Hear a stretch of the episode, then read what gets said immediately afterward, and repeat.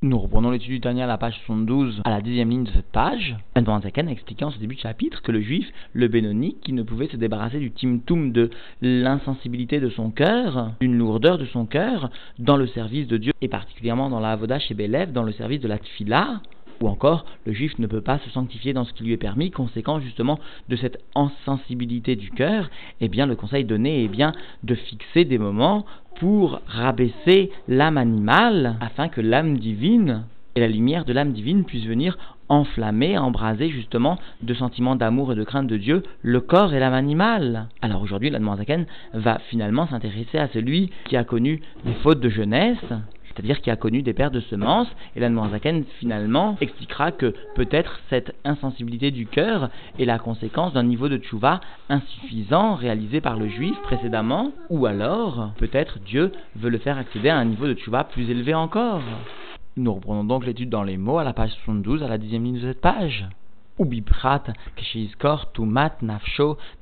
neurim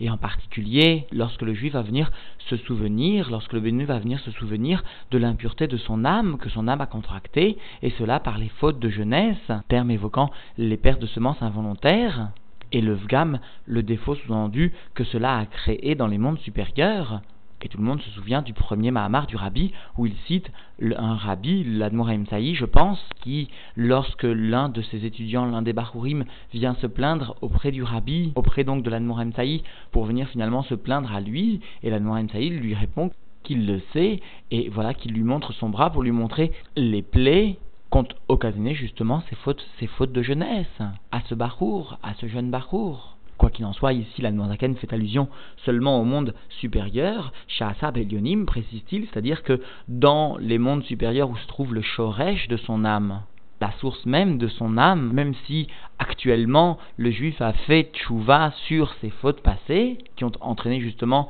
ses fautes de jeunesse, même si actuellement il n'est plus chaillard du tout, c'est-à-dire qu'il n'a plus aucune relation avec ses fautes, et même s'il regrette concrètement ses fautes, explique maintenant la Zaken, Vesham est là-bas sous-entendu dans les mondes supérieurs, où les Nazman, il s'agit de la source de l'âme qui se situe sous-entendu dans un niveau qui est plus élevé que le temps, ou Gam, Venitma, Ayom, Amash, et le Vgam est comme s'il avait été réalisé, c'est-à-dire le défaut dans les mondes supérieurs est comme s'il avait été réalisé aujourd'hui même, vraiment que Dieu nous en préserve. Ve'af Shekvar Asat Nechona, et bien que il a déjà fait une tchouva qui est convenable, qui est acceptable, sous-entendu, il est fort probable que la tchouva est venue déjà effacer le Vgam, à Reikar, ou Balev, voici que le principal de la tchouva se situe dans le cœur conformément à la définition de la tchouva que l'Admorazaken va donner dans le Higeret tchouva, le principal de la tchouva est bien la Azivat Achet, l'abandon de la faute. Mais explique là-bas l'Admorazaken, il y a différents degrés justement de d'abandon de la faute, de retrait de l'individu d'une situation qui va fauter. C'est ce que mentionne ici l'Admorazaken, Valev, Yeshbo, Bechinot ou Madrigot, Rabot, et dans le cœur, il existe de degrés et de niveaux nombreux. D'ailleurs, l'Admorazaken lui-même, dans le explique que il existe de très nombreux niveaux dans la tchouva, et cela est conforme au verset de Télim que nous récitons souvent, Mimamakim Karaticha, des profondeurs, je t'appelle, il s'agit bien des profondeurs, Mimamakim, des profondeurs du cœur. Ce verset de Télim sert l'Admoazaken pour témoigner d'une preuve qu'il existe justement de niveaux nombreux de tchouva qui se situent donc à partir du cœur. Ve'akol les ou Adam, et tout cela vient dépendre, sous-entendu, selon ce qu'est l'homme, c'est-à-dire si l'homme, si l'individu se trouve dans un niveau élevé de service de Dieu, eh bien il lui sera réclamé de Dieu une tchouva beaucoup plus profonde que si l'individu se trouve dans un niveau plus bas, où le fi azman makom, et selon le temps et l'espace, c'est-à-dire finalement selon les trois paramètres qui constituent le monde, le nefesh, le zman et le makom. Comprenons bien que selon justement le temps particulier, le moment propice, particulier, il sera peut-être réclamé de ce juif une tchouva plus profonde encore, ou cela peut dépendre aussi du makom, de l'endroit où le juif peut se trouver conformément à ce qu'explique le Rambam. Parfois une tchouva peut suffire, explique-t-il, mais un degré de tchouva plus élevé sera nécessaire selon l'endroit, selon peut-être même la situation qui se reproduira et qui viendra témoigner d'une véritable tchouva du juif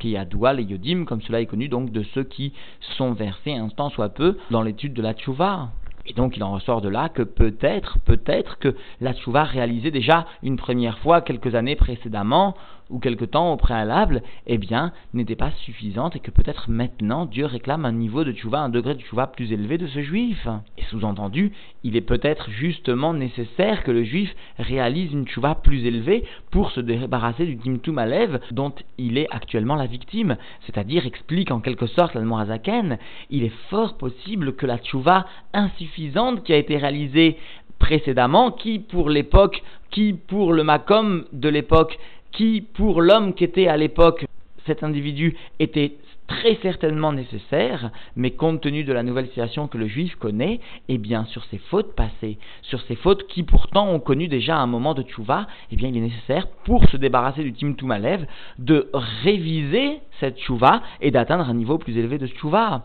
Vela arshav, c'est pourquoi maintenant, besha zo sheroe beatzmo de salig beneora de nishmata, à un moment où il voit sur lui-même que ne vient pas sous-entendu la lumière de la neshama, la lumière de l'âme, qui n'arrive pas sous-entendu à être saisi par le corps, qui n'arrive pas à pénétrer le corps, parce que le corps se trouve dans un état de gasout à rouard trop élevé, miklal, de là nous devons déduire, shayom lonit kablat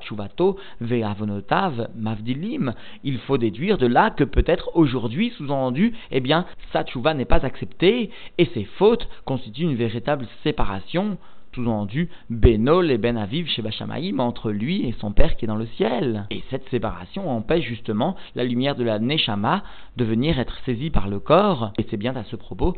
que le Zohar explique à Adenlo Nafik Beneora Mevachinle. C'est-à-dire qu'il sera nécessaire de fixer des moments pour réfléchir alors sur ses fautes passées, sur ses khatat neurim, ses pertes de semences, afin d'arriver à un niveau de shua bien plus élevé. C'est-à-dire qu'il est nécessaire d'une pnimiut du juif, que le juif développe un sentiment beaucoup plus profond encore en lui de tshuva. O Sherotzim la haloto le tshuva il a yoter et l'Admorazaken évoque une deuxième possibilité, peut-être que le juif a réalisé une tchouva qui était convenable, mais peut-être que par ses mérites, Dieu a vu que finalement, il pouvait accéder encore à un niveau de tchouva plus haut, plus élevé, et Dieu finalement l'a laissé glisser dans cette situation de Timtum Alev volontairement, afin qu'il sache développer un degré de tchouva plus élevé encore. donc dans les mots, les tchouva il a yoter, à un niveau donc de tchouva plus élevé encore, mumuka deliba yoter, avec plus de profondeur encore de son cœur. Et finalement, l'Admoazaken, compte tenu des deux raisons évoquées ici, à savoir premièrement, soit la tchouva n'a pas été suffisante, soit deuxièmement, la tchouva est suffisante, mais justement, le juif a acquis de tels mérites que Dieu veut l'élever à un degré de tchouva plus important, eh bien, l'Admoazaken conclut ce chiour en nous citant finalement ce Teilim, Velachen Amar David, c'est pourquoi le roi David est venu dire, Vechatati Negdit Amid, et ma faute est devant moi tout le temps, constamment, c'est-à-dire que le roi David, bien sûr, nous pouvons penser que sa faute a toujours été d'emblée effacée par la tchouva qu'il a su réaliser, mais peut-être justement voulait-il accéder à un niveau encore plus élevé, encore plus élevé de tchouva, et cela compte tenu de ses mérites. Alors notons au passage que les explications, notamment de, des rébéim et en particulier du rabbi, ne manquent pas. Passage, le rabbi rappelle le langage d'Admorazaken lui-même dans les chapitres précédents, à savoir sur donc la perte de semences constitue justement une faute chamour très grave et gadol avono yatuma et une très grande faute dans le degré justement de l'importance et de l'abondance de l'impureté vers clipot et des forces du mal chez Molid ou bemeod meod que le juif donc entraîne avec abondance d'une façon très extrême, yoter mi biot asurot, avait précisé la plus encore que les biot asurot, plus encore que les relations interdites, parce que la relation interdite, eh bien, avait expliqué à ce propos le père du rabbi, entraîne certes une perte de semence, mais il y existe un kéli pour la semence à savoir justement la femme qui est interdite. En revanche, en ce qui concerne la perte de semence elle-même, eh bien la semence ne trouve pas de Kelly. Aussi l'impureté se déverse à l'extérieur, se déverse dans l'ensemble du monde, d'où la gravité de la faute. Quoi qu'il en soit, en définitive, l'Admoazaken est venu rappeler ici que celui qui était toujours donc sujet au Timtum Alev, eh bien, devait se fixer des moments pour finalement abaisser son âme animale et son corps. Alors ici, l'Anmoazaken rapporte que celui qui a été sujet finalement à des fautes de jeunesse, eh bien, parfois son timtum malève, cette indolence, cette insensibilité du cœur, peut-être due probablement, premièrement, soit au fait que la tchouva qu'il a réalisée précédemment n'était pas une tchouva réelle, suffisante, assez profonde, il faut maintenant réaliser une tchouva beaucoup plus profonde, soit deuxièmement, peut-être que par ses mérites, il a acquis justement le niveau d'accéder à propos de ses fautes de jeunesse à un degré de tchouva plus profond, plus véritable, et il lui faudra donc réaliser cette tchouva beaucoup plus profonde, afin, en fin de compte, de se débarrasser de cette timtum Enfin, pour conclure, rappelons que nous sommes justement hors les purim katan, et comme l'a répété à maintes reprises le rabbi, la tchouva est possible, la tchouva est facilitée, la tchouva est rendue beaucoup plus profonde lorsque le juif vient à servir Dieu avec une simcha, une profonde joie du cœur, une joie qui dépasse les limites, qui est Poretz Geder, qui fait sauter l'ensemble de toutes les gvoules, de toutes les limitations que l'homme peut justement s'imposer involontairement, alors que chacun sache mettre au service de la tchouva justement la joie qui constitue le pilier fondamental du service de Dieu. Et d'ailleurs, racontons cette petite histoire qui illustre ce qu'est un Farbringen, ce qu'est la joie des chassidim de l'époque. En effet, le rabbi raconta qu'un jour, alors que son père venait d'être nommé le rave de la ville natale justement du rabbi, eh bien très rapidement un bruit courait que le rave de la ville était un homme violent et un homme qui battait ces gens, qui battaient ses chassidim. Alors le rabbi ironiquement raconta comment cela put arriver parce qu'à l'époque, justement, les mitnagdim étaient foncièrement opposés à la chassidoute et au chassidim, mais ils étaient parfois virulents et ils se servaient de chaque détail, chaque histoire pour justement lutter contre la chita chassidique et les chassidim. Eh bien, il était arrivé que au cours d'un farbringen de Yutet Kislev, justement, de Reb Levi du père du rabbi, le père du rabbi, justement, avait fait farbringen toute la nuit et comme était coutume à l'époque, à la fin du farbringen, lorsque venait à se lever le jour, lorsque l'aube arrivait, eh bien les chassidim enlevaient le sertouk et venaient à danser, venaient à danser avec une énorme joie, une énorme simra justement pour conclure le Farmringan. Le père du rabbi, justement, lui aussi dansait, dansait encore. Et un chassid ne voulait pas danser aussi. Le père du rabbi s'empressa de le ramener justement dans la danse avec l'ensemble des autres chassidim, et celui-ci refusa un tant soit peu de danser avec les chassidim, et notamment avec Rabbi Levi Et le rabbi explique que son père, justement, s'était un tant soit peu irrité de la froideur justement de ce chassid, et tira le chassid par la manche de son, de son sertouk. Et en tirant le chassid, eh bien le sertouk s'est un tant soit peu un peu déchiré au niveau de la manche. Bien sûr, le rabbi ne fait pas mention, mais il est certain que le père du rabbi s'est acquitté de la dette qu'il avait à l'égard de ce chassid. Mais le père du rabbi, quoi qu'il en soit, était animé justement d'une très profonde et très grande joie qui le faisait sortir de ses limites. Et le rabbi cita cette histoire justement pour montrer ce que devait être un rinour, de la même façon que le rabbi a connu ce rinour qui apprend à l'enfant justement que le père doit savoir aussi